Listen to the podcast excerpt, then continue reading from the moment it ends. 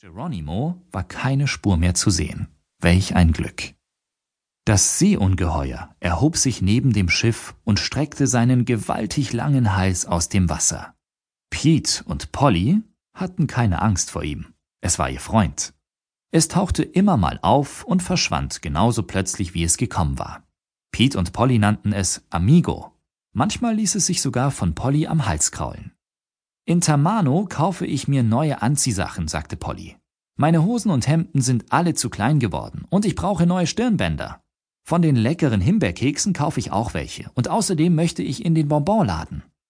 Das kannst du alles mit Esmeralda einkaufen. Ich muss mit Hector für Proviant sorgen und für die wirklich nötigen Sachen. Hm, aber eine Tüte Lakritze könntest du mir schon mitbringen. Wird gemacht, erwiderte Polly und drückte Pete einen dicken Schmatz auf die Backe. Sie legte sich wieder in ihre Hängematte und sah in die Wolken. Pete musste noch mit Hector reden. Er wollte unbedingt durch den Höllenschlund zur Insel Makama segeln. Dort sollte ein Piratenschatz verborgen sein, und den wollte er unbedingt finden.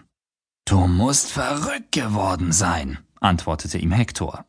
Von zehn Schiffen, die durch den Höllenschlund gesegelt sind, kamen meist nur zwei zurück. Wir sollten nicht unser aller Leben aufs Spiel setzen, um einen Schatz zu suchen, den es vielleicht gar nicht gibt. Vater hat die Schatzkarte vom alten Captain Cook bekommen, bevor dieser gestorben ist. Es ist sein Vermächtnis. Er wollte, dass wir den Schatz finden.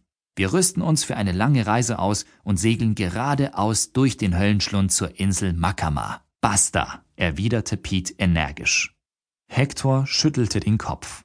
Du hast keine Ahnung, wie gefährlich das ist. Man muss durch den Höllenschlund segeln und die Wellen drücken die Schiffe gegen die Felsen, an denen diese zerschellen.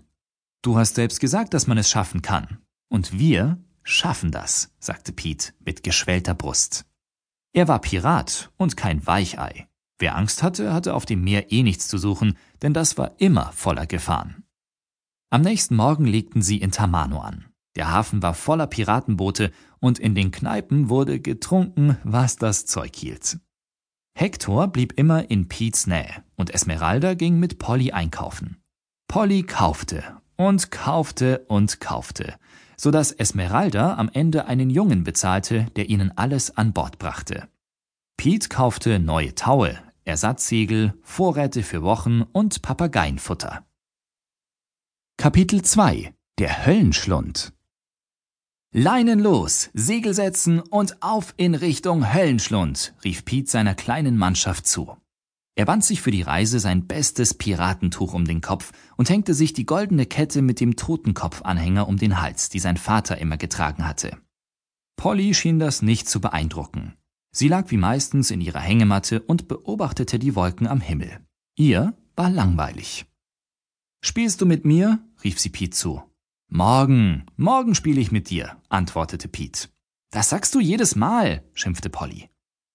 Der Wind blies kräftig und sie hielten volle Fahrt auf ihr Ziel zu. Das Seeungeheuer erschien an ihrer Seite und schwamm neben ihnen her. Sie segelten einen Tag und eine Nacht, bis sich der Höllenschlund vor ihnen auftat. Jetzt weiß ich auch, warum das Höllenschlund heißt, dachte Pete und kratzte sich am Kopf. Ein gewaltiger Felsen war vor ihnen aufgetaucht, in der Mitte hatte er einen Spalt, durch den man segeln konnte. Die Wellen brachen an dem Felsen und schlugen hin und her. Man müsste schon ganz exakt Spur halten beim Segeln, um da heil wieder herauszukommen. Jede Menge Treibholz von zerschellten Schiffen schwamm im Meer herum. Hektor hatte Schweißperlen auf der Stirn. Er fuhr schon ewig lang zur See und ihn konnte so leicht nichts erschüttern, aber was er vom Höllenschlund gehört hatte, machte ihm nicht gerade Mut. Obwohl Polly kein bisschen Angst hatte, musste sie zu Esmeralda unter Deck. Sie nahm Rudi mit, der andauernd an ihrem Ohr knabberte. Hektor übernahm das Ruder. Bei der Einfahrt in den Höllenschlund musste er genau in die Mitte treffen. Sie segelten geradeaus darauf zu. Keiner sagte mir etwas. Dann wurden sie mit einem gewaltigen Sog in den Höllenschlund eingesaugt. Das Schiff schaukelte gefährlich von rechts nach links, es ächzte und stöhnte, und Hector hatte Mühe, das Steuer gerade zu halten. Von beiden Seiten des Felsens kamen Riesenwellen ungebrochen auf sie zu. Es war inzwischen stockdunkel, und das Getöse der tobenden Wellen war ohrenbetäubend laut. Hektor gab sein Bestes und hielt Kurs so gut es ging.